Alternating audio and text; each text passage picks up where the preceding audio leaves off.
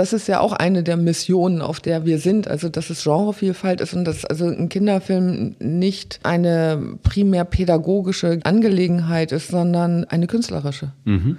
Und mal Hand aufs Herz, also man lernt automatisch durch gute Kunst.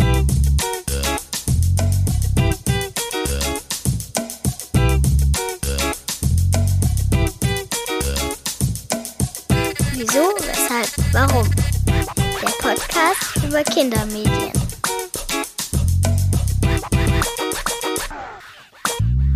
Herzlich willkommen im neuen Jahr und bei einer neuen Folge von Wieso, weshalb, warum? dem Podcast über Kindermedien. Mein Name ist Thomas Hartmann und gemeinsam mit meinem heutigen Gast Margret Albers spreche ich über besondere Kinderfilme. Margret wurde mal als eine der wichtigsten Advokatinnen des deutschen Kinderfilms bezeichnet. Und diese Zuschreibung ist sicher nicht ganz unbegründet. 20 Jahre lang hat sie das Kindermedienfestival Goldener Spatz geleitet. Sie war Vorstandssprecherin des Fördervereins Deutscher Kinderfilm, ist Co-Studienleiterin der Akademie für Kindermedien, Präsidentin der European Children's Film Association und eben auch die Projektleiterin der Initiative Der besondere Kinderfilm, einem Förderprogramm für originäre Kinderfilmstoffe. Seit der Gründung im Jahr 2013 wurden mit Hilfe der Initiative und in Kooperation mit zahlreichen Partnern bereits zehn besondere Kinderfilme realisiert von der Drehbuchentwicklung bis hin zur Produktion.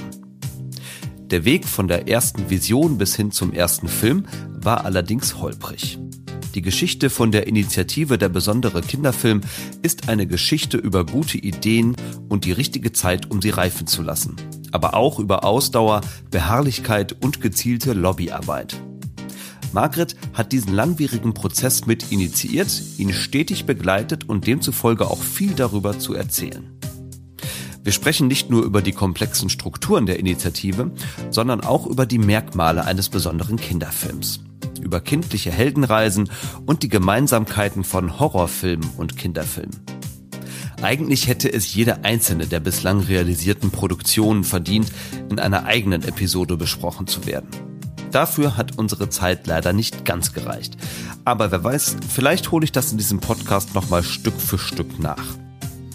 Falls ihr noch mehr über das Kindermedienfestival Goldener Spatz oder die Arbeit der Akademie für Kindermedien erfahren wollt, dann hört doch mal in die zurückliegenden Gespräche mit Nicola Jones und Thomas Heiler rein. Jetzt wünsche ich euch aber erstmal viel Spaß und Inspiration beim Gespräch mit Margret Albers über die Initiative Der besondere Kinderfilm.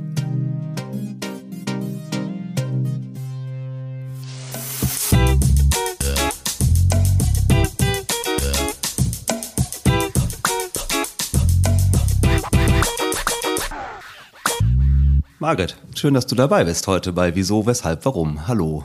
Hallo. Wenn man über Kinderfilme spricht, kritisch über Kinderfilme spricht, dann ist man ja sehr schnell dabei mit so Zuschreibungen wie, das ist ein guter Film oder das ist ein schlechter Film. Ich zumindest tue das immer sehr, sehr schnell. Und ich finde es sehr schön, dass wir heute hier einen ganz anderen Begriff in den Diskurs einführen können. Wir reden nämlich heute nicht über gute oder schlechte Filme, sondern über besondere Kinderfilme. Und das finde ich irgendwie eine viel schönere Umschreibung, sprachlich zumindest erstmal, aber natürlich interessiert mich auch, was denn eigentlich so inhaltlich dahinter steckt und freue mich sehr, mit dir heute darüber reden zu können, als Projektleiterin der Initiative Der besondere Kinderfilm. Jetzt habe ich aber direkt am Anfang eine Sache zu klären, weil ich habe bei meinen Recherchen festgestellt oder gelesen, dass du ein besonderes Fable für Horrorfilme hast. Und das Erste, was ich direkt gedacht habe, war, ähm, wie passt das denn bitte zusammen? Also dein Fable für Horrorfilme und dein Engagement für den Kinderfilm. Widerspricht sich das oder müssen wir uns da Sorgen um die Kinder machen, die die Filme schauen, die ihr bei der Initiative macht? Erzähl mal kurz. ja, also äh, das ist eine, ist eine gute Frage und das Lustige ist, diese Frage wurde mir auch schon 1996 von Klaus-Dieter Felsmann gestellt, als ich beim Goldenen Spatz angefangen bin. Ach, guck mal. Äh, der dann hinterher sagte, weil ich hatte ja meine Abschlussarbeit an der Filmhochschule in Babelsberg über Horrorfilme der 80er Jahre geschrieben und da gab es eine Pressemitteilung, also es hatte eine ziemliche Welle gemacht und dann wurde ich halt Chefin vom Spatzen und das hat er auch aufgegriffen und fragt dann so, in wessen Hände ist der goldene Spatz gefallen? und ähm, es ist in der Tat eine gute Frage, weil Horrorfilme und ähm, Medien für Kinder sind gar nicht so weit voneinander entfernt, wie man es manchmal vermutet. Weil wenn man sich für fantastische Genres interessiert, merkt man sehr schnell, es werden Welten gezeigt, in denen nicht so ist, wie es zu sein scheint. Also die jenseits der Konvention sind. Also Mönster sind möglich und so weiter. Und das entspricht in vielerlei Beziehungen der kindlichen Wahrnehmung von Welt. Weil Kinder müssen sich ja erstmal in der Welt zurechtfinden und für sie ist erstmal gar nichts fest. Und der eine oder andere erinnert sich vielleicht auch noch an sehr ähm, lebendige Albträume aus der Kindheit mit Monstern unterm Betten oder äh, in Schränken, weil im kindlichen Denken und Bewusstsein eben für eine gewisse Zeit das alles möglich ist. Und von daher sind halt die fantastischen Welten und die Welten von Kindern gar nicht so weit voneinander entfernt. Was ziemlich lustig ist, ist, dass ähm, kurz bevor ich beim Spatzen angefangen bin zu arbeiten, hatte ich noch einen Job als freie Journalistin beim internationalen Fantastischen Filmfestival in Sitges in Spanien mhm. und hatte ein Interview mit äh, Stuart Gordon. Also der hat die ganzen Lovecraft-Verfilmungen in den 80ern gemacht, also ziemlich gory Zeug und ein super netter Typ. Und der fragt mich dann, ja, und was machst du jetzt so und so weiter, weil wir haben uns ganz gut verstanden. Ich habe ihm das dann erzählt und er ist in schallendes Gelächter ausgebrochen, dass ich zum Kinderfilmfestival gehe. Und da guckt ihn so an, was ist so lustig? Und er meinte nur, willkommen im Club. Wie willkommen im Club? Und wo er dann aufzählte, naja, was glaubst du, womit wir unser täglich Brot verdienen? Also wir können uns in Kinder gut reindenken, aus den genannten Gründen. Und ähm, er hat zum Beispiel unter einem Pen-Name für Disney ähm, die Serie zu äh, Liebling, ich habe die Kinder geschrumpft geschrieben. Ach, guck mal. Also viele der Leute, die halt dieses ganze Gory-Zeug machen, haben noch ein geheimes Leben in den Kindermedien nebenbei.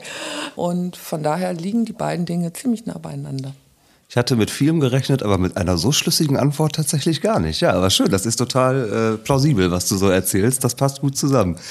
Aber wir nähern uns dem Thema jetzt mal so Stück für Stück und es gibt in diesem Podcast ja immer einen traditionellen Einstieg, der erstmal gar nicht so sehr bei dem ansetzt, was du heute tust, sondern eher bei dem, was du früher getan hast. Und ich mache diesen Einstieg immer ganz gerne über die Wahl eines Kindergetränks, das du in deiner Kindheit selber gerne getrunken hast und das du mir hier heute auf den Tisch stellen würdest, so du denn könntest. Du hast mir schon im Vorfeld gesagt, du kannst gar nicht mehr. Aber vielleicht magst du ja trotzdem mal erzählen, was das denn so war, was du als Kind gerne getrunken hast. Also ich war eine Zeit lang als Kind total verrückt auf diese ähm, Getränkpulver. Also da gab es C-Fit, hieß das eine, und das andere war Quench. Hatte eben Orangengeschmack. Das waren so Tütchen für einen halben Liter. Also das ist heutzutage nicht mehr verfügbar. Ich denke mal, ähm, wenn man auf die Inhaltsstoffe guckt, gut, wir, wir, wir sprechen über die 70er Jahre. da hat man das ja noch nicht so eng gesehen. Und ähm, da war ich total heiß drauf. Also das habe ich unheimlich gerne gemocht. Und äh, jetzt, wo du mich gefragt hast, ist auch interessant, was so für Assoziationen zusammenkommen, weil das hat so ein Gefühl so nach Sommer und draußen und ähm, Heufahren und so weiter. Ich bin ja auf dem Bauernhof auf dem Land mhm. groß geworden. Ah, ja. Also so von daher ist es eine sehr, sehr angenehme und süße Erinnerung daran, aber ich kann es leider heute nicht mehr kredenzen. Auch sowas Verbotenes, weil man schon damals auch als Kind wusste, eigentlich ist es nicht gesund, was ich mir hier reinziehe und vielleicht haben es die Eltern auch gar nicht so gerne gesehen oder? Ja, es war dann halt, also nee, das gab schon, aber dann, das war dann immer eine Frage der Menge, wenn man dann halt gleich so, so einen halben Liter da weggehauen hat. Da wurde das schon ein bisschen kritisch geguckt, aber ähm, da waren die Eltern recht großzügig gewesen, ja.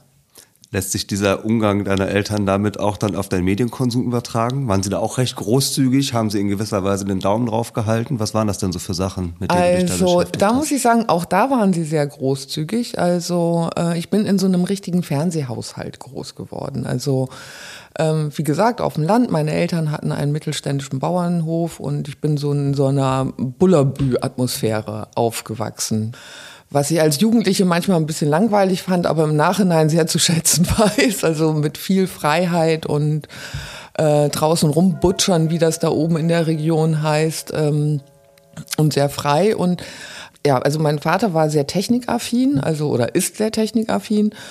Und also die haben zum Beispiel, haben die sich schon 1967 einen Farbfernseher gekauft. Also da war immer so, das Ganz Neueste an dabei. Fernsehtechnik war immer im Haus und es wurde gern und viel ferngesehen. Also ähm, das durften wir auch.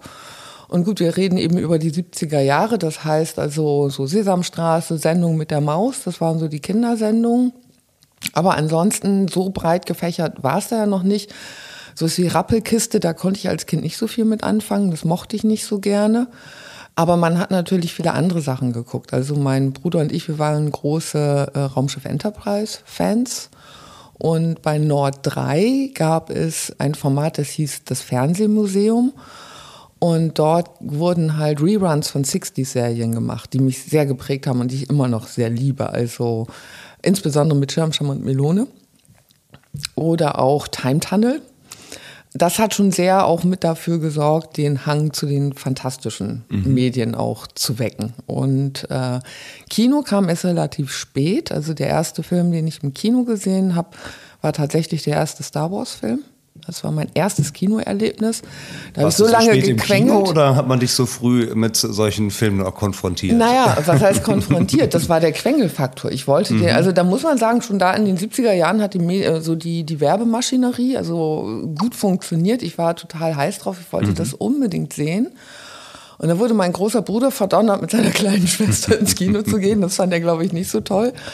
Und das war dann ja, ähm, das war 78, da war ich elf. Das war mein erster Kinobesuch. Also vorher war, ja. also auch in der Schule, abgesehen von den FBW-Lehrfilmen, haben wir da auch nichts gesehen. Also von daher war wirklich, also Fernsehen und dann halt Star Wars, der erste Kinofilm, aber da muss ich sagen, da war ich dann noch angefixt. Also das war dann so Love and First Sight, da bin ich dann oft mit dem Rad dann losgefahren das Kino war gut zehn Kilometer entfernt und äh, habe mir alles Mögliche angeguckt. Also was man denn halt so gucken konnte. Aber eben im Kinder- und Jugendbereich wurde da kein spezielles Angebot gemacht. Also das war dann wirklich so was an Filmen. So dann, dann sind wir ja schon in den 80ern angekommen. Also ob es nun Police Academy ist oder ähm, dann Blues Brothers am früh schon und dann auch im Sommerkino immer wieder, also äh, sehr breit aufgefächert. Aber Kino habe ich dann einfach sehr geliebt. Ja, ja.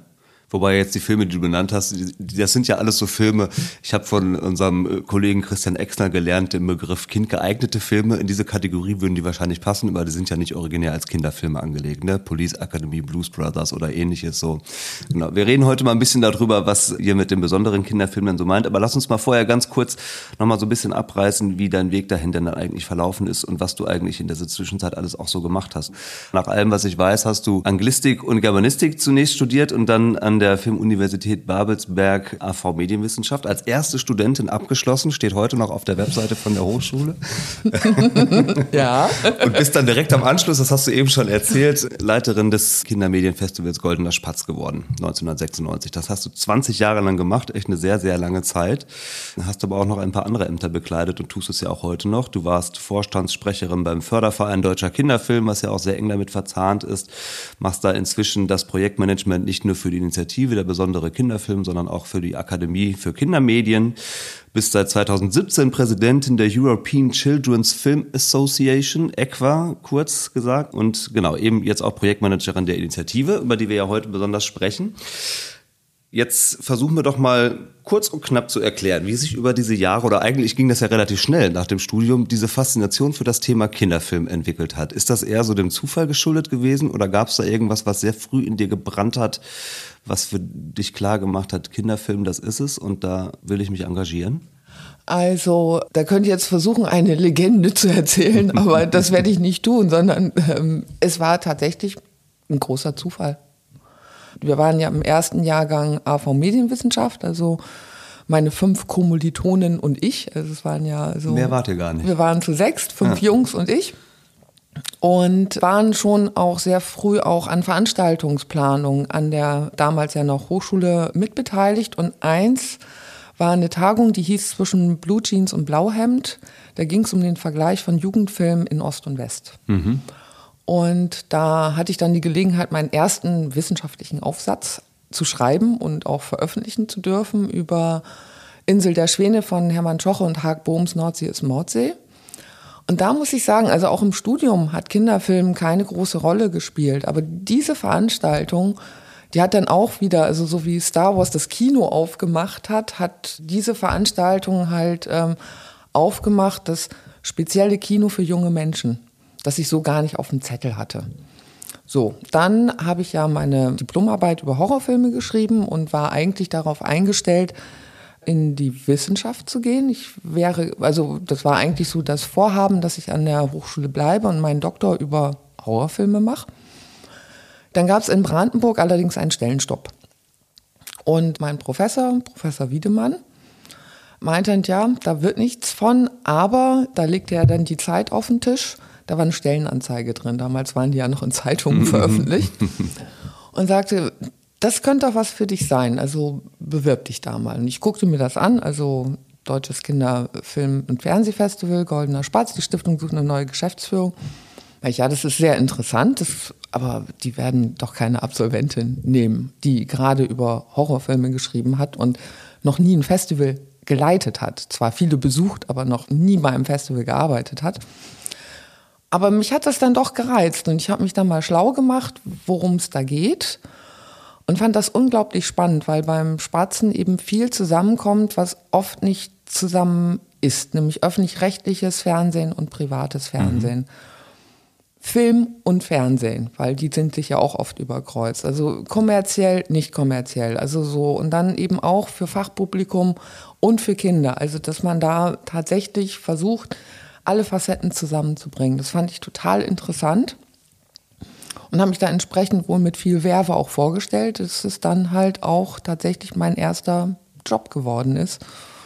Und ich habe das 20 Jahre sehr, sehr gerne gemacht, weil eben auch in dem Bereich viel Spielraum war. Also man konnte ja auch gestalten und das Festival hat sich über die Zeit ja sehr verändert. Und natürlich, wenn du ein Festival leitest, bist du ja darauf angewiesen, was für Filme du zeigen kannst. Du machst sie ja nicht selbst, ja. sondern du ja. bist ja auf das angewiesen, was da ist. Und da stellte sie eben raus, dass im Bereich des Spielfilms für Kinder die deutschen Produktionen ein bisschen A, ein bisschen wenig und B, vielleicht manchmal auch ein bisschen mau sind. Und der Fokus beim Goldenen Spatz ist eben ja der deutschsprachige Raum. Da kann man dann halt nicht sagen, dann nehme ich die tollen Filme aus Skandinavien oder aus den Niederlanden oder sonst woher.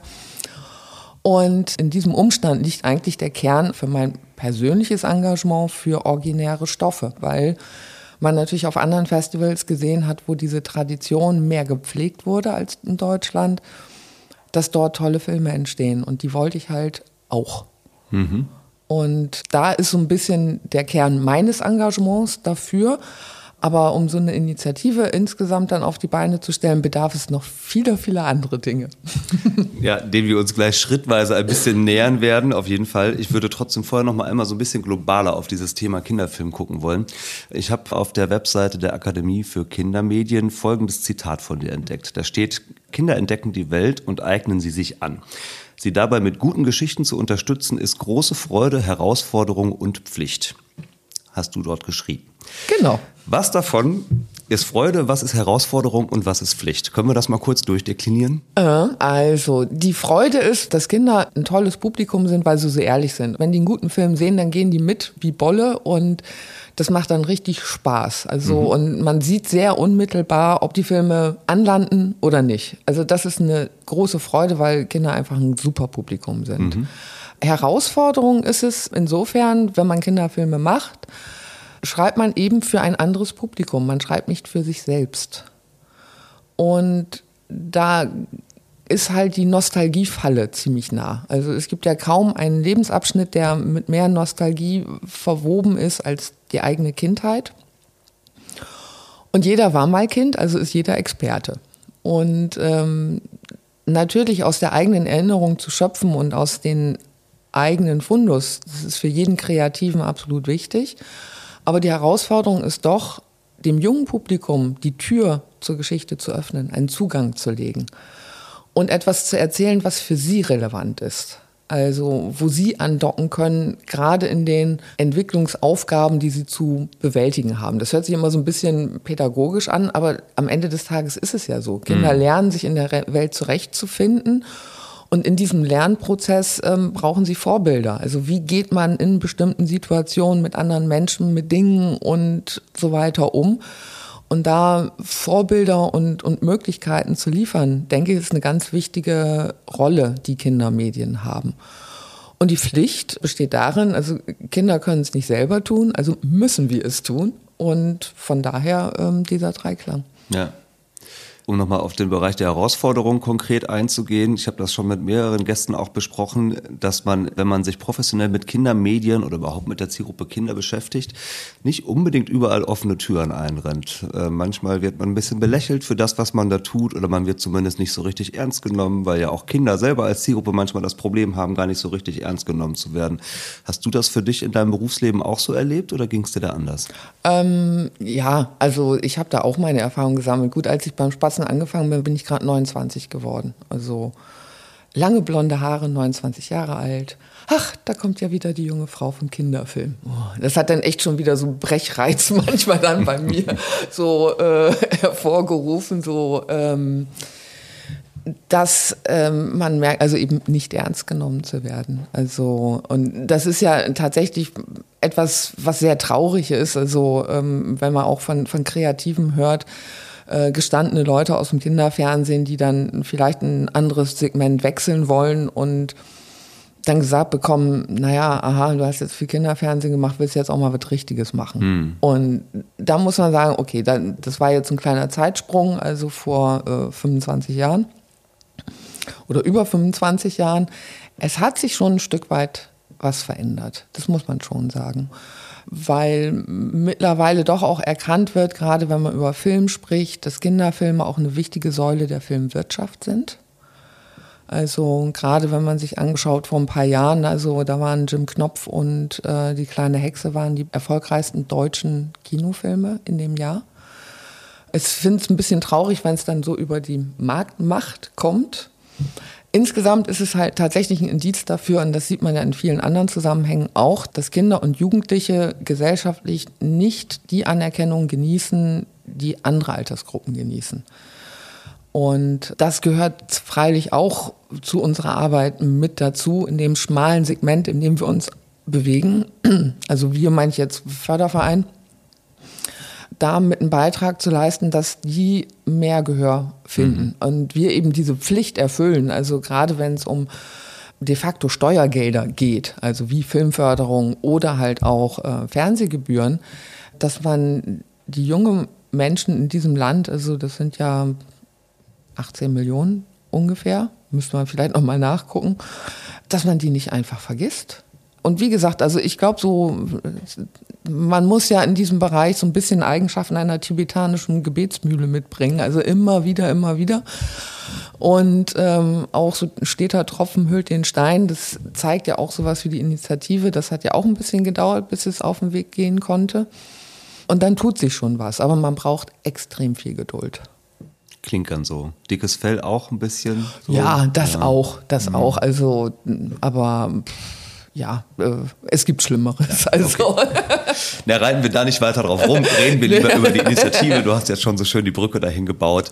Also, fangen wir mal ganz vorne an. Äh, du hast mir im Vorgespräch schon erzählt, dass die Gründungsgeschichte der Initiative so ein bisschen als so eine Art Graswurzelbewegung bezeichnet werden könnte, weil sie nämlich im Kontext der Akademie für Kindermedien entstanden ist und eben nicht von heute auf morgen einfach da war, sondern wirklich über einen längeren Zeitraum gewachsen ist. Erzähl doch mal so ein bisschen, wie das eigentlich zustande gekommen ist. 2013 ist sie ja tatsächlich gegründet worden, aber es gibt ein bisschen eine Vorgeschichte. Ne? Ja, es gibt eine Vorgeschichte. Also ähm, ich habe ja schon gesagt, so als Festivalleiterin war ich natürlich immer scharf auf diese tollen originären Stoffe, die es aber sehr wenig gab und ich bin ja nicht die Einzige gewesen, der es so ging. Also ähm, das merkte man schon so in dem Kinderfilmzirkel, dass da so Mitte, Ende der 90er Jahre so eine kleine Unzufriedenheit herrschte. Natürlich so mit Pünktchen und Anton ähm, so in Vorträgen nenne ich das immer gern den Pünktchen und Anton-Effekt, weil das ist so ein Meilenstein. Das ist ganz interessant. In den Niederlanden mit Pietje Bell gibt es das auch. Pietje Bell war in den Niederlanden und Pünktchen und Anton in Deutschland ein sehr bekannter Stoff. Und der wurde sehr aufwendig umgesetzt und war sehr erfolgreich. Und mhm. da war dann auf einmal das Family Entertainment in der Welt. Und es gab mehr Adaptionen und das Feld machte sich so ein bisschen auf. Aber eben nur für bekannte Vorlagen und nicht für originäre Stoffe. Und aus diesem Impetus wurde dann ja 2000 die Akademie für Kindermedien ins Leben gerufen. Und dort wurden dann ja eifrig Stoffe entwickelt, die es wahnsinnig schwer hatten, realisiert zu werden. Mhm. Da war es häufig so, dass ähm, die Förderungen sehr positiv reagierten Aber um ein Paket zu schnüren, braucht man ja eine Senderbeteiligung, so wie das System in diesem Land gestrickt ist. Und das hat sich als sehr, sehr schwierig erwiesen.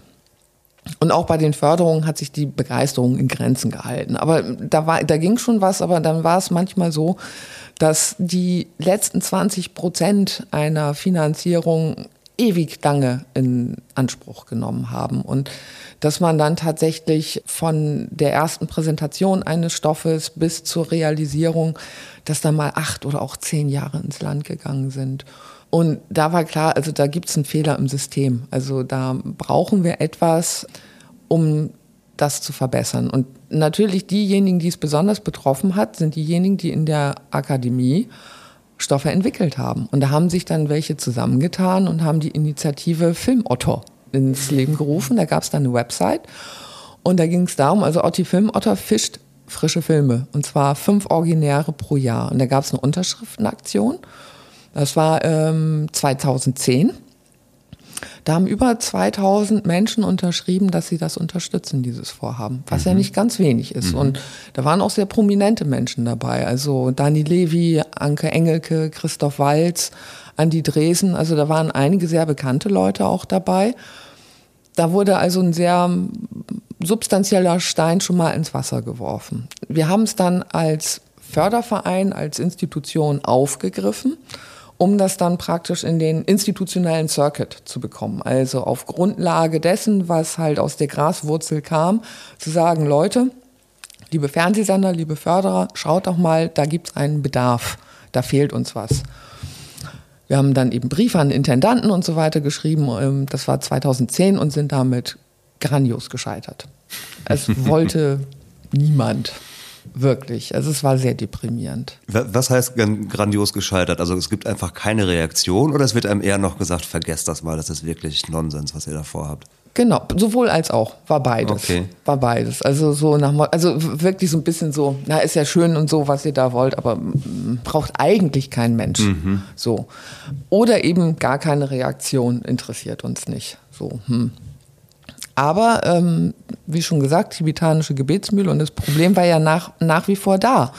Und das ist ja auch etwas, was bei guter Lobbyarbeit jetzt also im, im, positiven Sinne, das hat ja Lobbyarbeit hat ja oft so ein Geschmäckler, aber so wie wir es betreiben, also das ist halt im, im positiven Sinne. Es geht ja darum, die Leute, die über die Mittel zur Umsetzung verfügen, davon zu überzeugen, dass es wichtig ist dass sie sich das, was man selbst wichtig findet, zu eigen machen mhm. und die Notwendigkeit selbst erkennen. Also tatsächlich das Lernen über Erkenntnis und nicht über Überreden.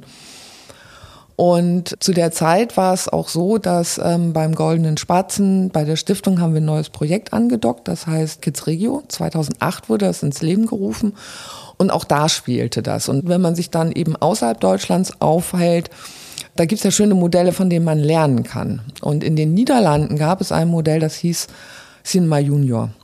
Und das war ein Schulterschluss von Förderern und Fernsehsendern, um Originärstoffe, also einen Aufruf dafür zu machen, das abzugeben.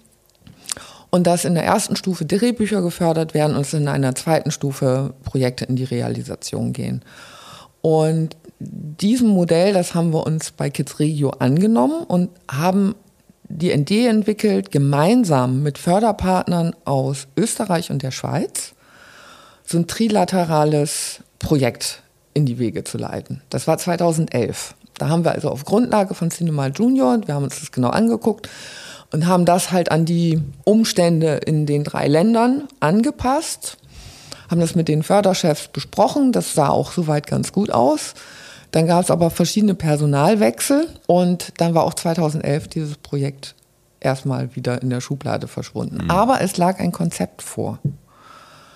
Und dann 2012, das war ein ganz wichtiges Jahr für die Initiative, denn beim Medientreffpunkt Mitteldeutschland, das war im Frühjahr, haben sich Professor Carola Wille vom MDR und Steffen Kottkamp vom Kinderkanal auf ein Podium gesetzt und haben gesagt, dass sie mehr für originäre Stoffe tun möchten. Da hat es natürlich in diversen Ohren ganz laut geklingelt.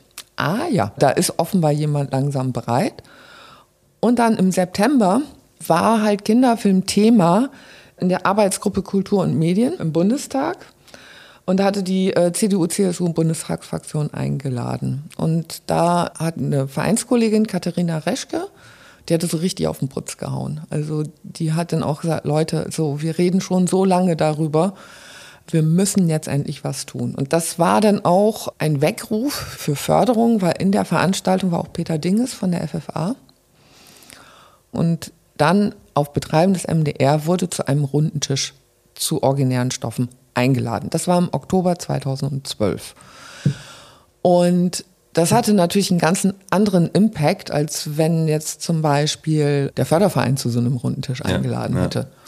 Finde ich super spannend. Also um mal ganz kurz um da reinzugrätschen, wir können sofort wieder äh, ja. daran anknüpfen, aber ja. weil ich so häufig auch mit meinen GesprächspartnerInnen darüber spreche, inwiefern Kindermedienangebote inhaltlich politisch sein sollten, merkt man gerade, wenn man dich so erzählen hört, wie das auch umgekehrt, ähm, wie sehr man über die Politik gehen muss, offensichtlich. Du wirst das ja gleich noch zu Ende bringen, um diese Themen oder überhaupt diese, dieses Engagement für den Kinderfilm jetzt in eurem Fall tatsächlich auch in die Realität umzusetzen. Also es ist auch in der Hinsicht ja total politisches Thema, ne? So, weil das einfach auf politischer Ebene verhandelt werden muss, um diese Rahmenbedingungen erstmal zu schaffen. Genau, also das ist absolut wichtig. Also wenn man wieder auf die Lobbyarbeit für Kinderfilme zurückkommt, um Erfolg zu haben, muss man politisch agieren. Ja.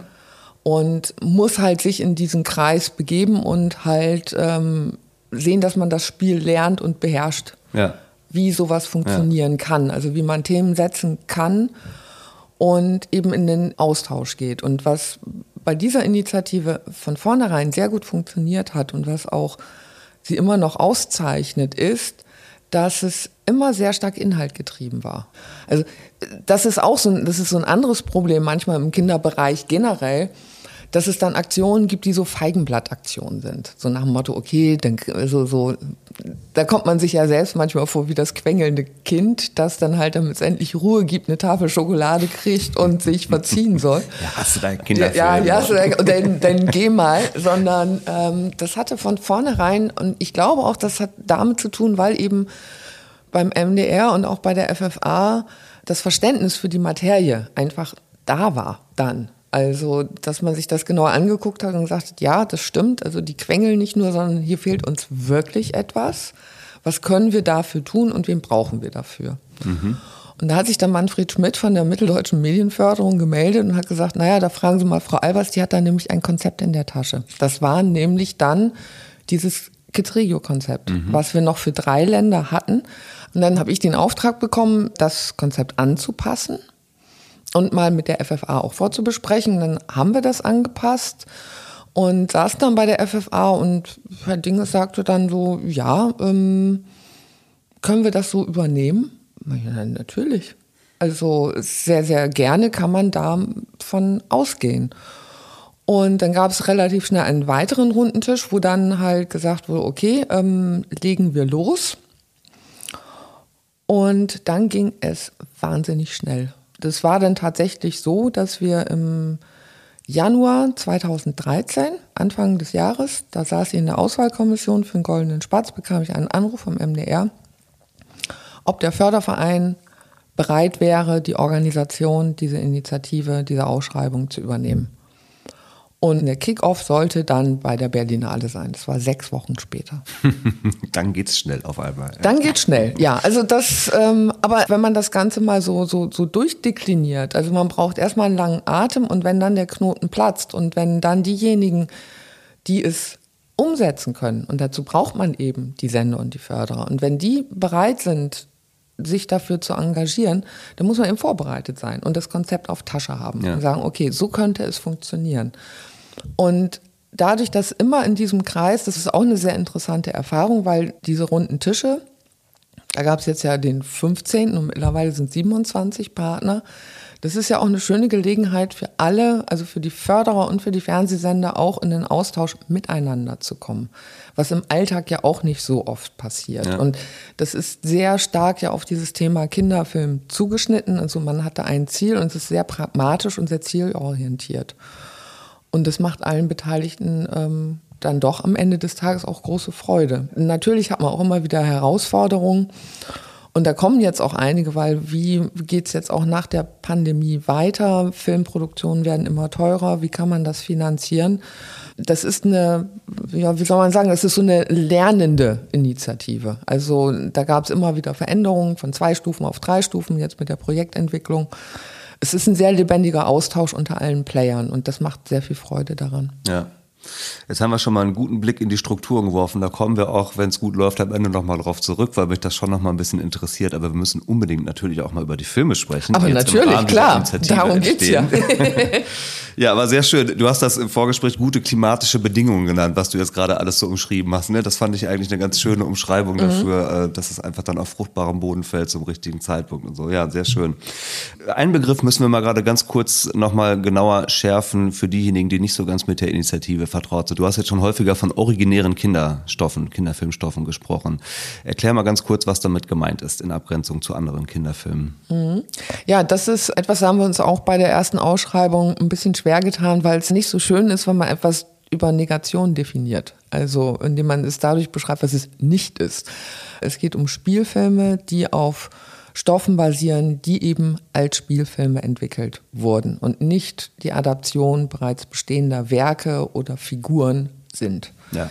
Dazu kommt, dass sich die Initiative wünscht, dass es Filme sind, die so im Hier und Jetzt angesiedelt sind, also nicht unbedingt historische Stoffe, sondern halt, was treibt Kinder heute um, dass sie halt relevant sind dass es Kinderfilme sind, aber keine Kindheitsfilme, also nicht Filme über Kinder, sondern eben für Kinder. Mhm. Und wir wünschen uns eine große Vielfalt an Genres in diesen Parametern. Also damit ist das Feld beschrieben, wo es einen Mangel gab. Und vielleicht passt das an dieser Stelle auch ganz gut. Ähm, das war am Anfang auch immer so die Frage, ähm, naja, habt ihr was gegen Brands? Äh, wir haben überhaupt nichts gegen Brands. Und es ist ja keine Garantie, dass wenn ein Film auf einem Originalstoff beruht, dass es automatisch ein guter Film ist. Mhm. Genauso wenig wie es bei einer Marke automatisch den guten oder den schlechten Film gibt. Man hat das ganze Spektrum in allen Filmen. Aber das war eben ein Segment, was komplett unterentwickelt gewesen ist und wo es einen Handlungsbedarf gibt. Es steht ja auch immer sehr prominent bei uns auf der Website, das finde ich auch sehr wichtig, dass der besondere Kinderfilm halt ein Baustein in der ganzen Förderlandschaft ist und sich gerade diesem Segment widmet. Ja. Okay, dann gucken wir uns jetzt die Filme tatsächlich mal an. Alle werden wir wahrscheinlich nicht schaffen, aber doch vielleicht zumindest ein paar. Und äh, da wir eben ganz vorne angefangen haben, fangen wir vielleicht auch mal mit dem ersten Film an. Winnetous Sohn, 2015 ist er in die Kinos gekommen. In Anbetracht der Zeitspanne, die du eben beschrieben hast, also 2013 die Gründung und dann 2015 direkt den ersten Film ins Kino, kann man ja schon mal sagen, da habt ihr ganz gute Arbeit geleistet, innerhalb so kurzer Zeit den ersten Film direkt aus der Schublade ziehen zu können. Obwohl in der Schublade steckte er wahrscheinlich noch nicht, nehme ich mal an. Er ist aber auch ein bisschen, sagen wir mal, kritisch rezipiert worden, zumindest so von der Fachöffentlichkeit. Magst du vielleicht erstmal ganz kurz erklären, worum es inhaltlich in diesem Film geht? So eine ganz kurze Synopsis.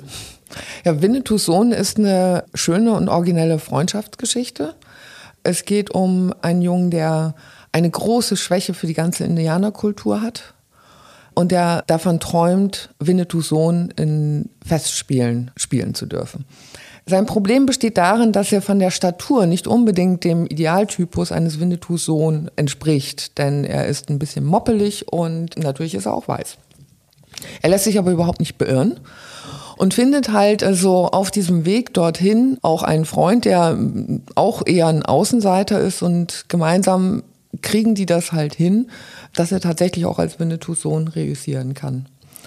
Und man kann schon sagen, dass Winnetous Sohn als Film ein Stück weit viel anlegt und zeigt, worum es dann auch in den anderen besonderen Kinderfilmen geht. Was aber natürlich auch auf der Hand liegt, weil es Teil der Ausschreibung ist. Was ist relevant für Kinder in dem Alter? Also wir sprechen ja Kinder bis zwölf Jahre an, primär. Und da ist eben das Thema Freundschaft und wie finde ich meinen Weg, wie kann ich meinen Leidenschaften frönen spielt da eine sehr wichtige Rolle. Mhm. Und man kann sich über die Darstellung der Erwachsenen streiten. Das ist ja generell immer so ein bisschen schwacher Punkt in Kinderfilmen in Deutschland, also ja. was so diesen Comedy-Aspekt Genau, das war so einer der betrifft. Punkte. Ne? Ja. So, ähm, aber man muss auch sagen, also für, für ein Segment, das auch so lange vernachlässigt worden ist, finde ich, ist Winnetous Sohn nach wie vor ein guter erster Aufschlag, auf jeden Fall. Mhm. Wie ist der äh, beim Publikum so angekommen damals? Habt ihr das so ein bisschen evaluieren können? Also es ist generell, also die Kinoauswertung ist stets auch ein großes Thema bei den Gesprächen, weil wir bis dato noch keinen besonderen Kinderfilm hatten, der die Hunderttausender-Marke geknackt hat. Und ähm, das möchten wir freilich irgendwann mal. Also das ist schon, ähm, der Kinomarkt ist ein schwerer, das war vor Corona schon, für Originalstoffe, die eben nicht über eine eigene Bekanntheit verfügen, die so zu platzieren, dass das Nischenpublikum, was sie interessieren könnte, dass man die wirklich erreicht. Das ist sicherlich eine der Baustellen, die wir künftig noch mehr beackern müssen, weil die Situation nach Corona oder jetzt auch in Corona definitiv nicht besser geworden ist, weil die Fokussierung auf Blockbuster noch stärker ist als ja. zuvor. Ja.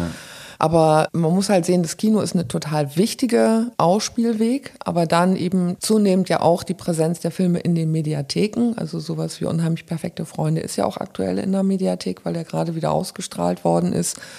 Diese Wege sind nicht zu unterschätzen, dass man dann doch über die Zeit auch das ist ja eine Besondere bei Kinderfilmen, dass sie ein relativ langes Leben haben, weil sie verhältnismäßig repertoirefähig sind.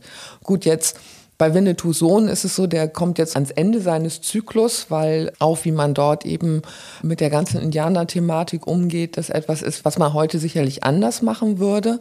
Aber trotzdem ist 2015 rausgekommen, jetzt sind sieben Jahre vergangen, das ist schon ein ziemlich langer Auswertungszeitraum. Und der Film wurde ja auch sehr gut in den äh, Schulkinowochen genutzt ja. über eine ganze ja. Weile. Also von daher hat er über die Zeit schon ein großes Publikum auch erreicht. Ja. Und man merkt auch, wenn man jetzt nochmal so auf ein paar andere Filme schaut, dass das thematische und nicht nur das thematische Spektrum, sondern insgesamt das Spektrum an Filmen wirklich sehr, sehr breit ist in der Initiative. Ne? Ich will mal die drei Folgen dann einmal kurz zusammenfassend rausgreifen, die es dann so gab. 2016 sind zwei Filme rausgekommen. Der erste war Entegut.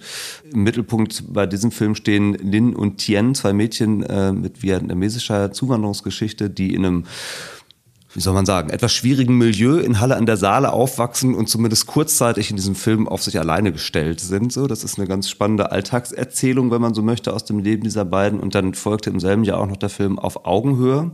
Bemüht schon im Titel, das ist sicherlich auch sehr geschickt gewählt, den Anspruch, den Kinderfilme ja wahrscheinlich immer für sich formulieren, dann nämlich auch auf Augenhöhe zu erzählen.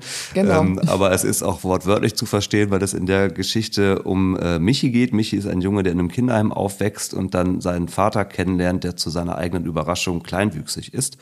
Also ist da tatsächlich auch die Suche nach der Augenhöhe in die Realität runtergebrochen und in die konkrete Begegnung.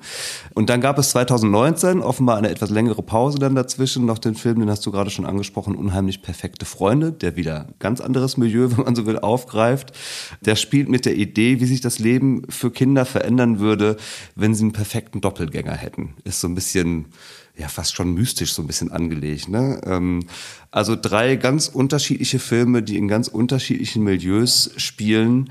Könntest du, du hast das eben schon mal so ein bisschen gemacht, aber anhand dieser drei Filme nochmal wirklich so die Kernelemente aufgreifen, die euch in der Initiative eigentlich wichtig sind bei diesen Filmen? Also so unterschiedlich wie sie sind, es gibt ja doch auch irgendwas, was sie gemeinsam haben sollen und auch wahrscheinlich gemeinsam haben. Ne? Puh, also die, die sind ja nun schon wirklich sehr, sehr unterschiedlich. Ja.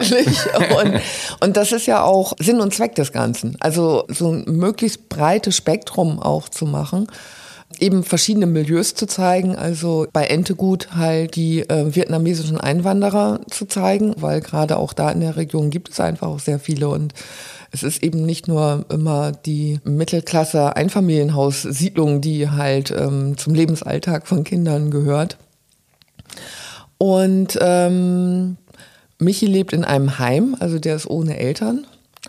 Und Unheimlich perfekte Freunde haben wir halt eben diesen Schuldruck, der ja sehr früh heutzutage auf den Kindern lastet, weil in der Regel halt die weiterführende Schule schon ab Klasse 5 kommt. Das heißt, der Zirkus fängt oft schon in Klasse 3 an, so nach dem Motto, wenn du nicht aufs Gymnasium kommst, dann kriegst du keinen vernünftigen mhm. Job. Mhm. Und der da halt im Genregewand mit umgeht. Und so hat man halt tatsächlich also verschiedene Lebenswelten, das Thema Familie, Freundschaft und auch die, die Herausforderungen, denen sich Kinder zu stellen haben. Also bei Entegut und auch bei ja, eigentlich bei allen drei Filmen, die, die Protagonisten, die Hauptfiguren haben schon ziemlich ernsthafte Questen vor sich. Also es sind ja waschechte Heldenreisen, die wir da sehen. Also wie die Schwestern eben übertönchen müssen, dass sie quasi alleine sind und keine erwachsene Betreuungsperson haben, was natürlich gar nicht geht. Und Michi, der sich eben nach nichts mehr sehnt als nach einem starken Vater und dann aber auf diesen kleinen wütigen Mann stößt, also und damit umzugehen.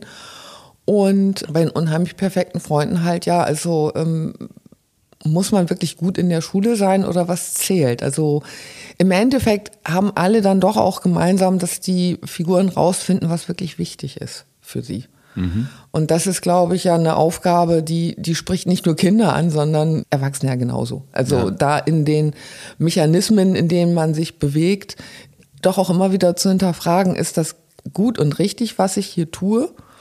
Oder tue ich das nur, weil mir irgendjemand das sagt, aber das völlig sinnfrei geworden ist und sich die tatsächlich wichtigen Fragen zu stellen, nämlich was bedarf es, um glücklich zu sein?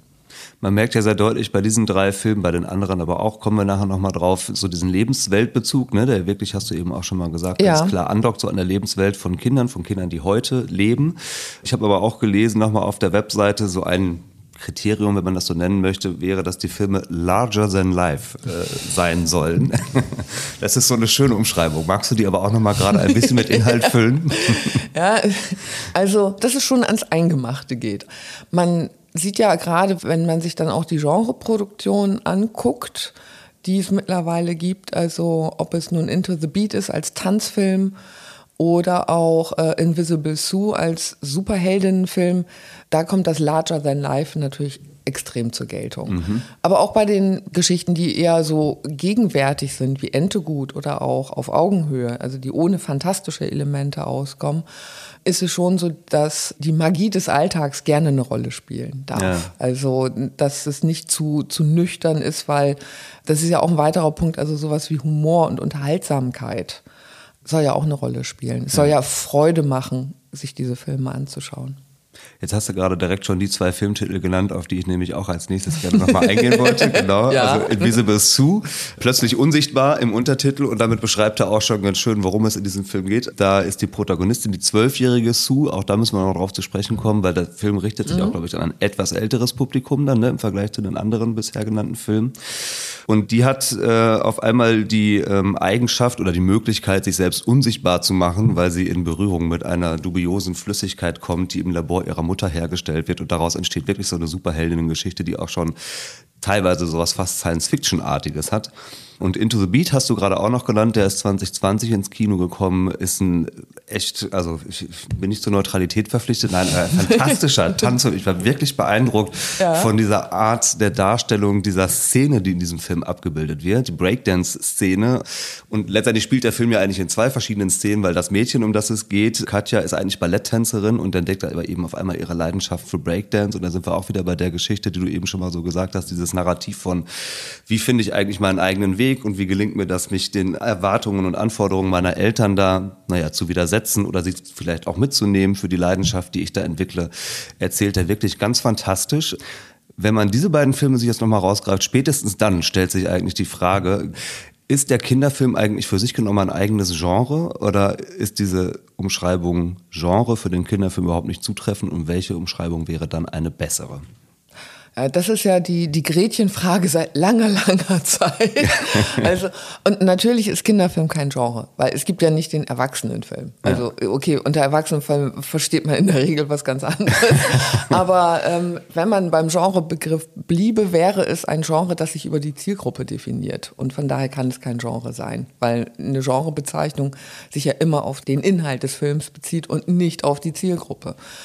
Es ist auch verhältnismäßig deutsch, also in anderen Ländern, gerade Frankreich, also da wird mit dem Begriff Kinderfilm gar nicht so gearbeitet. Da ist es dann tatsächlich die Filmkunst, wo man sich sogar auch ein bisschen sträubt, zielgruppenspezifisch das auch zu sehen, gerade auch in der Filmbildung. Das ist sehr spannend.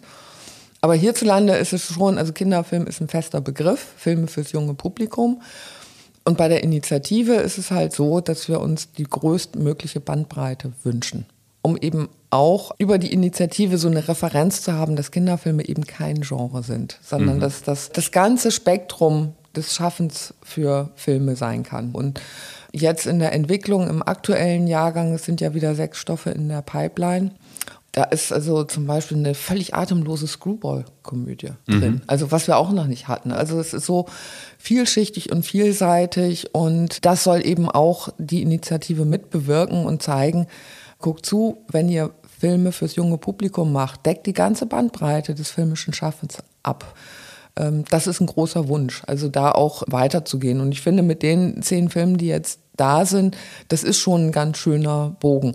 Weil das Spannende ist auch, also als wir angefangen sind, ähm, und zwischendurch kommt es auch immer noch so ein bisschen, dass dann immer so diese super harten Sozialdramen kommen, wo das ganze Elend dieser Welt sich über eine arme Kinderfigur ergießt. Und man auch sagt, Mensch, also wer möchte das sehen? Ist das eine. Und dann, ja, ähm, sowas wollen die Förderer dann doch. Und wo dann die Förderer auch sagen, nee, wollen wir nicht. Und da merkt man dann wirklich, der Diskurs untereinander. Und da trägt die Initiative auch dazu bei, weil wir bieten ja auch immer Diskussionsveranstaltungen zu verschiedenen Themen an, um auch das Verständnis voneinander, also was ist das Selbstverständnis der Kreativen und was möchten die Sender und die Förderer, also um dann was zu ermitteln, damit man an einem Strang zieht. Und da etwas dabei herauskommt, was ähm, natürlich auch eine Ernsthaftigkeit besitzt, aber was man sich eben auch gut angucken kann. Ja, das ist sicherlich eine schwierige Gratwanderung. Ne? Irgendwie, gerade bei Kindern möchte man ja dann doch irgendwie, dass sie, weiß ich nicht, was lernen im besten Fall am Ende aus dem Film. Aber das, äh, ich, ja, ich merke schon gerade bei dem Begriff, dann sträuben sich dir wahrscheinlich die Nackenhaare. Ne? Ja. Nicht, dass ich das gut fände oder dass ich meine, das müsste so sein, aber ich könnte mir vorstellen, dass viele, die anfangen, sich mit dieser Stoffentwicklung zu beschäftigen, das erstmal so vielleicht annehmen oder voraussetzen. Oder was, vielleicht ist deine Erfahrung da auch eine andere. Ja, also da, das ist ja auch eine der Missionen, auf der wir sind. Also, dass es Genrevielfalt ist und dass also ein Kinderfilm nicht eine primär pädagogische Angelegenheit ist, sondern eine künstlerische. Und mal Hand aufs Herz, also man lernt automatisch durch gute Kunst. Also das, das ist so. Äh, genauso wie jedes Spiel automatisch Lernen impliziert. Und da gibt's ja immer diesen berühmt-berüchtigten pädagogischen Zeigefinger. und das ist etwas, was gute Filmkunst nicht braucht. Und ähm, klar, es gibt da also äh, so, was kann man Kindern zutrauen, wo sind die Grenzen des Darstellbaren oder thematisch und ähnliches. Das sind immer Fragen, die wieder aufpoppen. Und natürlich ist es so, dass sich Grenzen über die Zeit auch verändern. Deswegen ist das auch wichtig, das laufend zu diskutieren. Ja, ja. Ich muss noch mal einmal eine Frage nachschieben. Ich habe vor zwei Monaten war es, glaube ich, mit dem Horst-Peter Koll gesprochen. Da haben wir auch mal ganz kurz über die Initiative gesprochen. Wir haben aber auch ganz konkret über den Film Die Pfefferkörner gesprochen. Der wird dir sicherlich auch bekannt sein. Ja. Und der Horst-Peter hat den Film Die Pfefferkörner als eine James-Bond-Paraphrase bezeichnet. Fand ich eine ganz schöne Umschreibung. Ja. Wer den Film kennt, der wird sich auch denken können, was er damit meinte. Aber vor dem Hintergrund habe ich mich noch mal gefragt, gibt es eigentlich überhaupt sowas wie einen genuinen Kinderfilm oder könnte man auch fast sagen, der Kinderfilm ist im Grunde genommen nur sowas wie eine Art von Ableitung eines Erwachsenenfilms, aber dann eben auf ein anderes Publikum runtergebrochen? Oder gibt es dann doch was, was den Kinderfilm nochmal so ganz grundlegend unterscheidet vom Erwachsenenfilm oder unterscheiden sollte im besten Fall? Na, ich denke tatsächlich, dass das ähm, Hauptkriterium ist, dass die Stoffe an die Lebenswelt von Kindern andocken. Also, dass sie für Kinder relevant sind. In dem Sinne, dass die Themen, die verhandelt werden, auch Themen sind, mit denen sie aktuell zu tun haben. Wir hatten das ja am Anfang des Gesprächs, als um Police Academy und Blues Brothers und ähnliches ging. Also das sind so die, die Filme, die man sich als Kind und Jugendlicher anguckt, die aber ja mit der eigenen Lebenswelt wenig zu tun haben, die einfach sehr unterhaltsam sind und die Spaß machen. Und ich habe mir natürlich dann auch relativ früh auch ziemlich viele fiese Horrorfilme angeguckt, weil das so ein eigenes Interesse und Austesten gewesen ist. Aber jetzt so dieses spezifisch für die junge Zielgruppe zu erzählen, das bedarf einer spezifischen Auseinandersetzung der Kreativen mit der Zielgruppe, um herauszufinden, was sie umtreibt und wie ich zum Beispiel auch Horror für Kinder erzähle. Also gab es jetzt ja jüngst aus Österreich das Beispiel Schaurige Haus.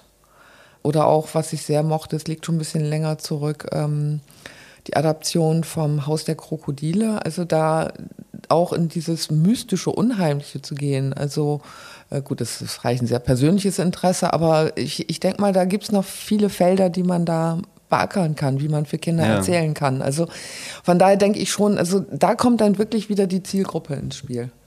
weil die besonders ist. Die haben einen besonderen Bezugsrahmen und einen besonderen Erlebnisrahmen und einen besonderen Entwicklungsrahmen und dessen muss man sich gewahr sein. Ja. Lass uns mal einen letzten Film noch mal vielleicht rausgreifen. Der Ja. kommt dann im kommenden Jahr ins Kino. Ja. Äh, ist jetzt aber in diesem Jahr auch schon bei einigen Festivals gelaufen. Mission Ulja Funk.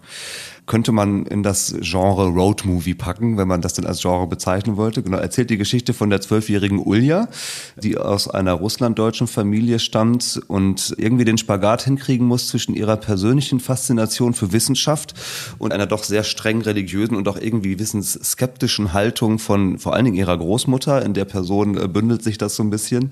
Und die begibt sich dann auf eine Reise nach Weißrussland, um den Einschlag eines Asteroiden zu beobachten. Auch echt ein sehr schöner, fast schon ein bisschen schrulliger Film, habe ich gedacht, als ich den so gesehen habe, weil Ja. der wirklich teilweise so ganz absurde Züge hat. Und der ist unter anderem ja auch beim Goldenen Spatzen gelaufen und ist dann von der Kinderjury, das zeichnet ja den Goldenen Spatzen unter anderem aus, dass die Kinder selbst äh, die Preise vergeben oder zumindest zum Teil die Preise auch vergeben, von der Kinderjury also zum besten Film des Festivals gewählt worden. Das ist doch ein schöner Ritterschlag für eure Initiative, oder? Wenn die Kinderjury dann einen Film aus der Initiative auch zum besten Film aus einem ganzen Festivalpool kürt. Natürlich. Also ich war da stolz wie Bolle. Ich habe mich super gefreut. Also das war unheimlich schön, das, das zu sehen, weil das ist ja auch ein Stoff, der aus der Akademie für Kindermedien kommt und der ja auch, also da in Präsenz ähm, gepitcht worden ist im Rahmen des Festivals. Und wenn dann ein paar Jahre später die Autorin und Regisseurin zurückkommt, um sich den goldenen Spatz von der Kinderjury abzuholen, das ist großartig. Das ist einfach toll. Und das Projekt ist einfach, es ist sehr besonders. Und ähm, wo man auch schön sehen kann, dass über die Jahre auch alle beteiligten Initiativen immer mutiger auch werden. Also ich hatte es ja schon gesagt, das ist, ist ja so eine lernende Initiative. Ja. Und meine These ist also, vor zehn Jahren hätte niemand diesen Film machen wollen. Natürlich gab es auch Diskussionen, sehr intensiv, ob das also nicht so ein Film ist, so an der Kante, also auch zum Kindheitsfilm, weil er eben so, so schrullig ist. Er hat ja so einen leichten Wes Anderson-Touch in mancherlei Beziehung. Und da gab es Diskussionen auch, ob das Musik ist, die Kindern was sagt. Also da gab es auch so eine gewisse Skepsis. Und da dann eben zu sehen, dass dieser Film von der Kinderjury ausgezeichnet wird, zeigt, ja, man kann es wagen. Also äh, und das war insgesamt war das einfach ein tolles Gefühl. Und jetzt der Festival Circuit läuft ja ganz gut und jetzt eine jüngste Auszeichnung war ja auch der AG Kinogilde Filmpreis als bester Kinderfilm. Und verschiedene Jurys zeichnen den Film aus. Also bisher waren das eben die Kinderjury beim Spatzen, dann war es auch schon eine gemischte Jury mit, mit Jugendlichen und Erwachsenen und auch eine reine Erwachsenenjury hat den Film schon gewürdigt und sowas ist toll.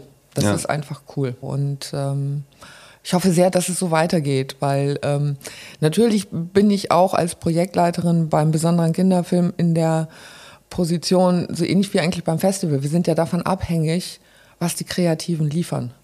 Was sie erstmal anliefern für die erste Phase, für die Drehbuchentwicklung und wie sie dann im Endeffekt in der Realisierung auch abliefern.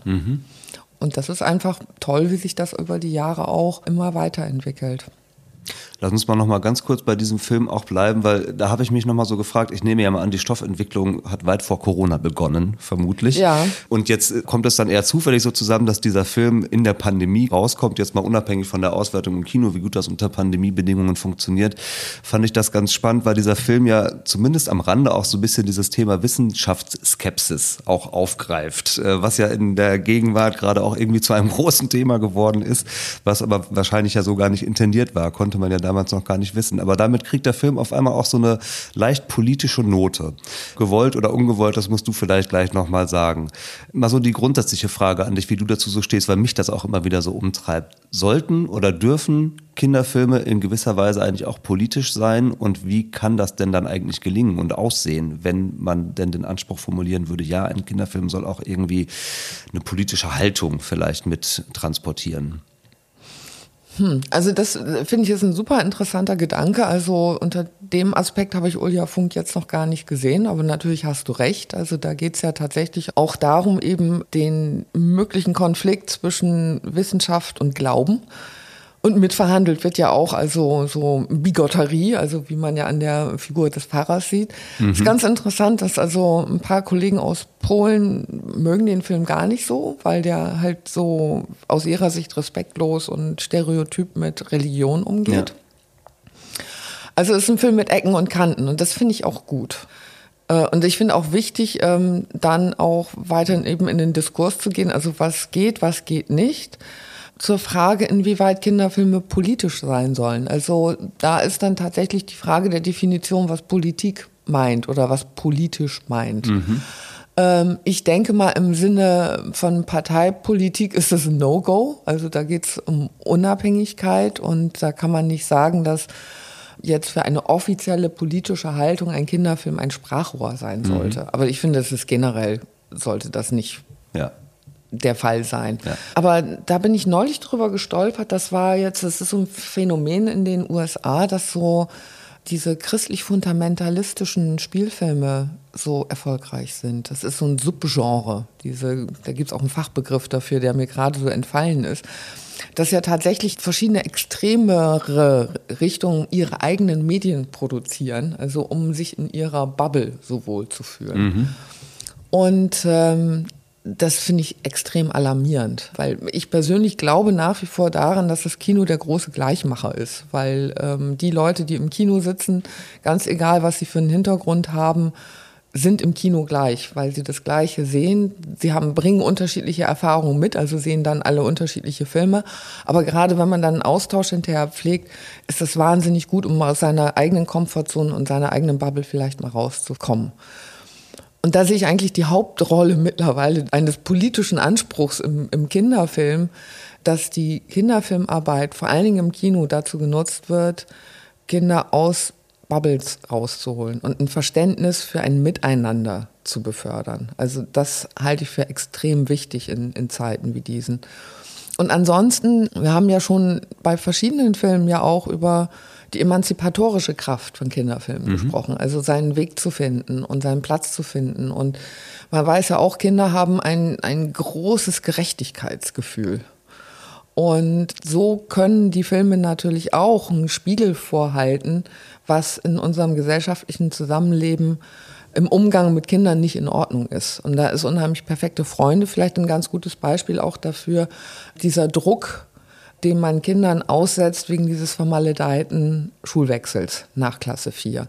Also da auch sein eigenes Verhalten, also wenn man als begleitender Erwachsener mit in den Film geht und sich selber halt auch mal darüber reflektiert, Moment, unter welchen Druck setze ich mein Kind eigentlich?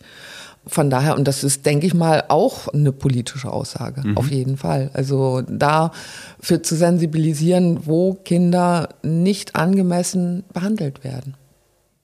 Ja, schön. Damit können wir nochmal wieder den Bogen schließen zu dem, wo wir eben am Anfang schon mal waren. Wir gehen nochmal wieder weg von den Filmen und nochmal hin zu den vielen verschiedenen Akteuren und Initiativen, die in der Initiative gebündelt sind. Mhm. Du hast es eben schon mal gesagt, ganz am Anfang äh, waren es 15, inzwischen sind es 27, die sich doch zumindest in einer gewissen Regelmäßigkeit eben auch an einem runden Tisch sitzen und gemeinsam darüber verhandeln, was denn als nächstes in der Initiative passieren soll und umgesetzt werden soll. Das sind ja wirklich ganz unterschiedliche Institutionen. Ne? Also um mal ein paar zu nennen. Beauftragte der Bundesregierung für Kultur und Medien ist dabei, der Freistaat Thüringen, Filmförderung Hamburg, Schleswig-Holstein bis runter zum Filmfernsehfonds Bayern. Also fast durch alle Bundesländer sind da irgendwie auch Landesvertretungen dabei. Sehr, sehr viele Sendeanstalten, WDR, SWR, MDR, das ZDF, der Kika, dann aber auch nochmal verschiedene Verbände aus der Filmwirtschaft. Also sehr viele verschiedene Akteure mit vermutlich auch sehr unterschiedlichen Interessen und Perspektiven auf dieses Thema ich stelle mir das wahnsinnig kompliziert vor, mit so vielen Menschen im Dienste einer gemeinsamen Sache zu diskutieren und am Ende auch zu Lösungen zu kommen. Wie hast du das so erlebt über die Jahre? Ich weiß nicht, inwiefern du da aus dem Nähkästchen plaudern kannst oder willst, aber ich habe mich so gefragt, da sitzt man so am runden Tisch und steht da mehr so, um das mal in so ein Bild zu fassen, mehr die Freude am gemeinsamen Kochen im Vordergrund oder geht es am Ende darum, wer kriegt das größte Stück vom Kuchen? Äh, es ist dann wirklich das gemeinsame Kochen und äh, der runde Tisch, der hat zu Anfang hat alle äh, zweimal im Jahr getagt, im Frühjahr und im Herbst. Und mittlerweile findet eine Sitzung pro Jahr statt. Und dass das Ganze gelingen kann, ist sicherlich auch dem Umstand geschuldet, dass die Organisation des Ganzen so in einem, das ist wie so ein Zwiebelmodell. Also man hat den großen runden Tisch mit den 27. Man hat das Treffen der Finanziers, wo tatsächlich dann nur die sind, die Geld geben, aber es sind auch schon 18. Und das Spannende ist hier, also weder der große runde Tisch, die 27, noch die 18 Finanziers, es gibt keinen Vertrag. Und dass das schon so lange funktioniert, finde ich großartig, weil es eben das gemeinsame Interesse ist, zu sagen, okay, wir wollen diese Filme besonders unterstützen. Also finden wir uns da zusammen. Das sind jeweils, ist das immer ein Treffen pro Jahr. Klar, alle haben wenig Zeit, aber zwei Treffen pro Jahr ist noch relativ schlank. Dann gibt es den sogenannten inneren Kreis. Und da gibt es in der Tat einen Vertrag mit dem Förderverein Deutscher Kinderfilm e.V., weil wir das ganze Jahr organisieren und die Ausschreibung betreuen und äh, meine Kollegin Hanna Reifgerst macht ja alle Beratungen, also die macht ja den, den Hauptjob jetzt im Tagesgeschäft der Initiative, also mhm. die ganzen Ausschreibungen und die Leute zu bringen, die Beratungsgespräche zu führen und dann ja eben auch die Sitzungen vorzubereiten. Und dieser innere Kreis, spiegelt eigentlich ganz gut die Gesamtinitiative, denn darin sind der MDR, der Kinderkanal, das ZDF äh, und die Thüringer Staatskanzlei, die Mitteldeutsche Medienförderung und die FFA. Also es sind Bundes- und Landesförderer, also bundesweite Förderer und Länderförderer dabei und äh, eben auch die Fernsehsender. Wir haben regelmäßige Telefonschalten und bereiten alles vor. Also dieser innere Kreis stellt die Weichen fürs weitere Arbeiten, bereitet die Sitzungen vor und wir machen dann den ganzen Papierkram, fassen das in Schriftform, dass man bei diesen großen Treffen mit 27 Personen über etwas sehr Konkretes sprechen ja. kann. Das heißt also, in a nutshell, ähm, auch da ist es immer gut, etwas sehr Konkretes schon vorlegen zu können, um darüber zu sprechen, ob es funktioniert oder ob es noch verändert werden muss. Mhm. Und ähm, so läuft das. Ich glaube, das ist auch gar nicht zu viel aus dem Nähkästchen geplaudert. Also nö, nö. Also das ist eher wirklich interessant. Ich fand das Bild von der Zwiebel gerade sehr schön, wie du das beschrieben hast. Mhm. Das klingt dann auch total schlüssig, wenn man das irgendwie so stringent vorbereitet, dass es dann auch in den größeren Gremien gut verhandelt werden kann. Genau. Klingt das nach einer guten Strategie, um dann tatsächlich auch voranzukommen in den Themen, die man zu verhandeln hat. So, ne? Ja klar, ja. weil es ist ja auch, also wir sind dann ja im Endeffekt als diejenigen, die es, also die Hanna Reifgerst und ich, wir müssen es dann ja machen. Also brauchen ja. wir einen Auftrag. Ja.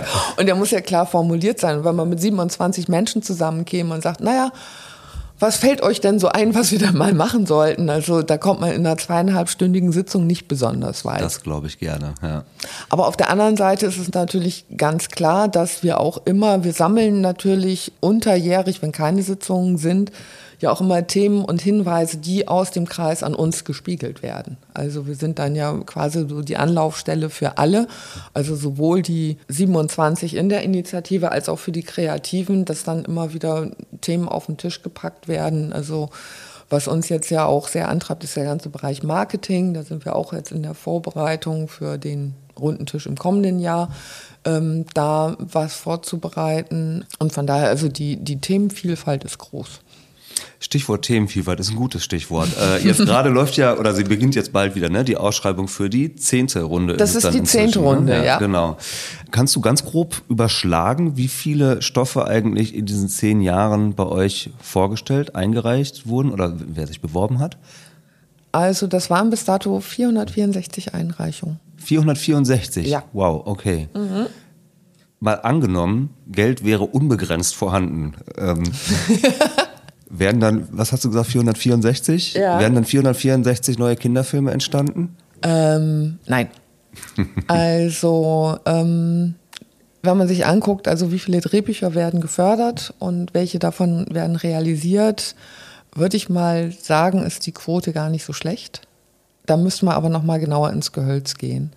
Was ja auch spannend ist, dass mittlerweile ja doch einige Filme, die nicht über die Initiative gegangen sind, da aber vorgelegen haben. Also zum Beispiel Amelie Rent oder Zorro Solo waren zwei Stoffe, die eingereicht waren, ja. aber nicht über die Initiative gelaufen sind, allerdings dann über andere Kanäle realisiert werden konnten. Und was ich auch super finde, weil das einfach zeigt, dass diese Initiative ja mehr ist als nur die zehn Filme, die jetzt vorliegen. Obwohl das natürlich toll ist, ist gar keine Frage.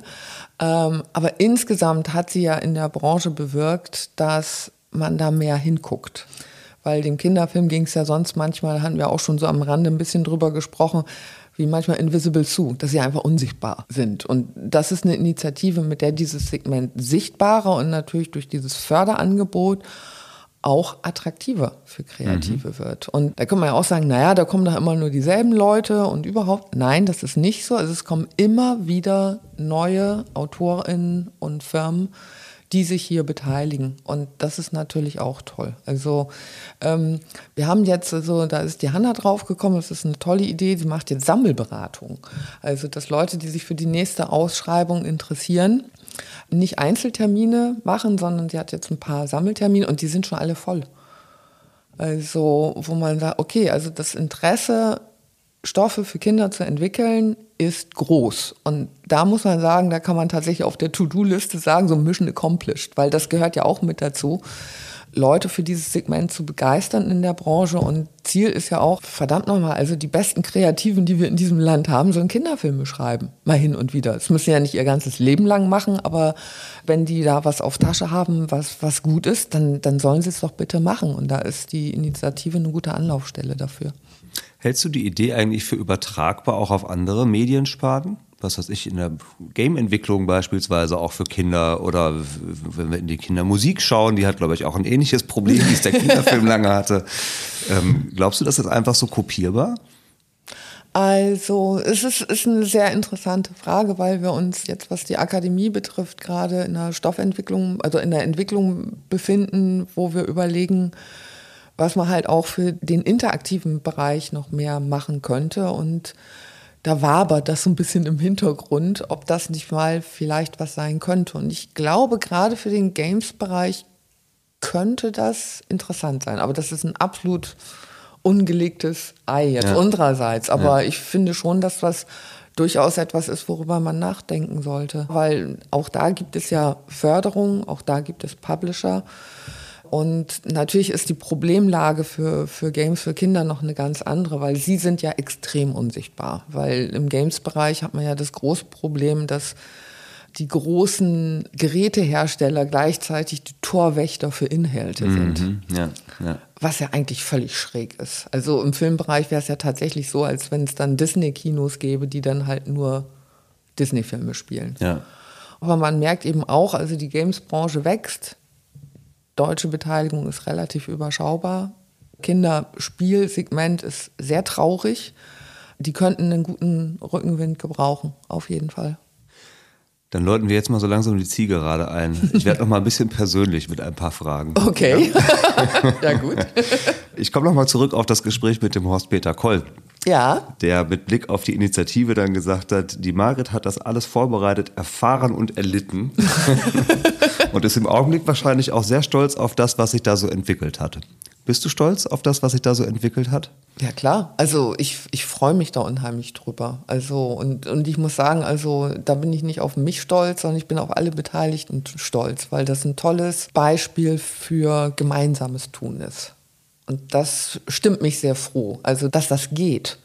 Bei so unterschiedlichen Institutionen, die natürlich alle ein großes Selbstverständnis haben, dass die in der Lage und, und willens sind, ähm, sich zusammenzutun und gemeinschaftlich so ein Projekt auf die Beine zu stellen. Das finde ich richtig cool.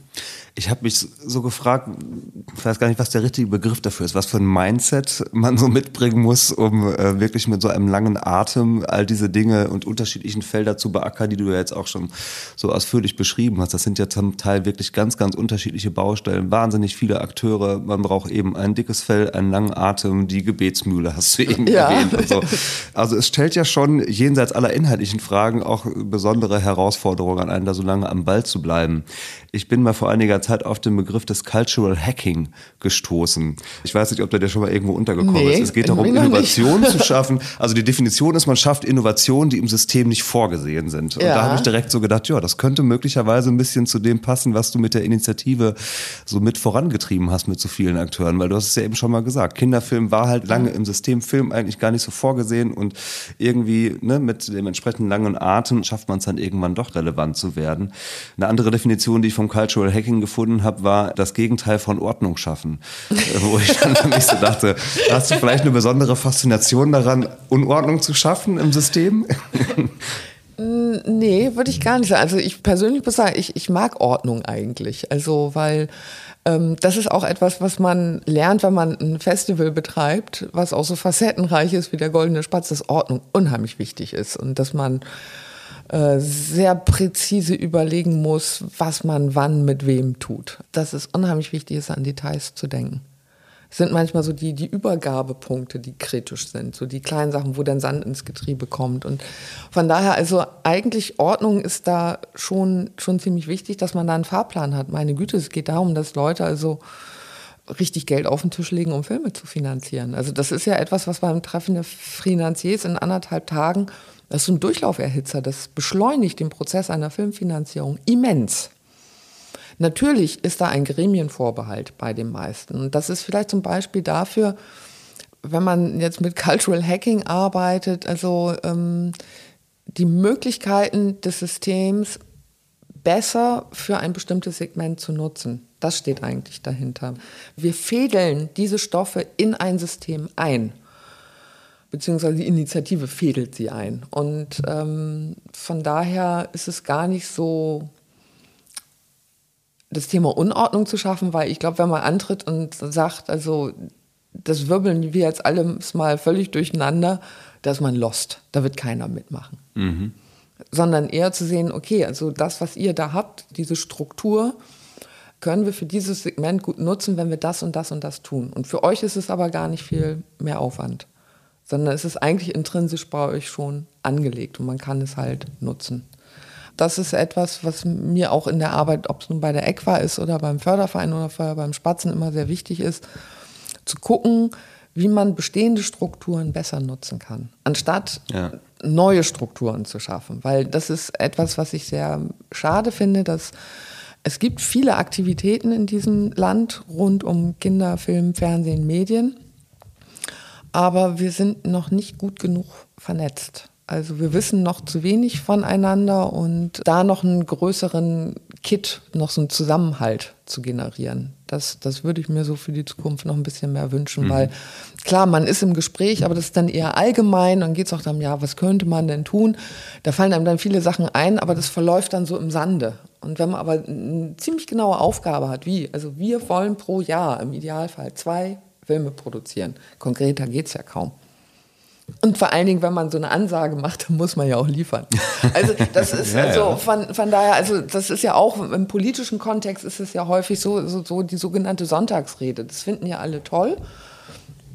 Und es war auch, also das war für mich mal ein schönes Lehrstück. Also mir hat mal ein Gesprächspartner gesagt, also das ist ja schön und gut mit dem Kinderfilm und den Zielgruppen und so weiter. Ähm, Sie werden niemanden finden, der etwas dagegen sagt. Genauso wenig wird irgendjemand was gegen den Weltfrieden sagen. Aber wenn sie wollen, dass jemand etwas dafür tut, dann muss es verankert sein. So. Das ist, äh, ja, das sind weise Worte. Und das, ähm, das habe ich mir doch sehr groß ins, ins Stammbuch geschrieben. Ja. Mhm. Jetzt gucken wir nochmal gut 25 Jahre zurück, 1996. du hast dein Studium gerade beendet oder bist dabei, es zu beenden und hast eigentlich vor, in die Forschung zu gehen und gehst dann eben doch zum Kinderfilm und zum Goldenen Spatz jetzt nochmal so rückblickend drauf geschaut. Bist du froh, dass du damals diese Abzweigung genommen hast oder denkst du manchmal, ach, in der Forschung wäre es doch auch schön gewesen, vielleicht alles ein bisschen geordneter oder entspannter, weiß ich nicht. Wie guckst du heute so drauf? Bereust du die Entscheidung? Äh, nicht einen Tag. Nicht einen Tag. Also das, ähm, das war 96, das war der Sprung ins kalte Wasser. Aber nee, ich habe es keinen Tag bereut, weil ich habe wahnsinnig viel gelernt und und vor allen Dingen, was, ähm, was eben in, in diesem sogenannten Nischenbereich auch toll ist, ist, ähm, wenn man es dann will, man hat Gestaltungsmöglichkeiten. Und das ist natürlich eine, eine, eine tolle Erfahrung und zusammen mit den Kollegen eben das Festival auszubauen und dann halt über einen Förderverein sowas wie die Akademie für Kindermedien ins Leben zu rufen äh, sowas betreuen zu können wie den besonderen Kinderfilm, das ist, das ist toll. Also das möchte ich überhaupt nicht missen. Nö. wollte ich gerade sagen, wenn man das jetzt über den Zeitraum so sieht, äh, was entstanden ist, dann, äh, ja, du hast es ja eben selber schon gesagt und man kann es auch sicherlich von außen nochmal so sagen, darfst du schon stolz sein auf das, was da so entstanden ist. Ne? Ja, klar. Marit, vielen Dank. Dass Thomas, du ein uns mitgenommen hast auf diese Zeit und äh, auf die vielen interessanten Stoffe, die entstanden sind. Ich hoffe und drücke die Daumen, dass Corona dem Kino eher wieder die Türen öffnet in den nächsten Monaten. Es stehen ja auch mindestens zwei Filme an, die im nächsten Jahr wieder in die Kinos kommen sollen. Drei. Drei Drei. sind es sogar. Magst du sie noch kurz nennen? Ja, also noch ähm, 20. Januar für Träume sind wie wilde Tiger, im Frühjahr Mission Ulja Funk, im Herbst der Nachtwald. Gucken wir mal. Also es ist ähm, ja, es ist, es ist eine harte Zeit. Also zum Ja. Glück sind alle Produktionen jetzt in der Corona-Zeit, die konnten alle gut abgeschlossen werden, also teilweise recht abenteuerlich. Also Ulja Funk ist, äh, das Team ist so kurz vor Lockdown noch quasi aus Polen geflohen. Es musste alles ganz fix gehen. Aber das, ähm, die Herausforderungen bleiben. Aber das ist ja auch gut so. Also wir wollen ja, dass keine Routine und keine Langeweile aufkommt. Das wäre ja nun wirklich dröge. Genau. Nee, nee, nee, nee. Also, nee, für, für dröge Dinge bin ich nicht zu haben. Nein. Alles klar. Margret, vielen Dank. Alles Sehr Gute. Gerne. Okay. Ciao. Jo.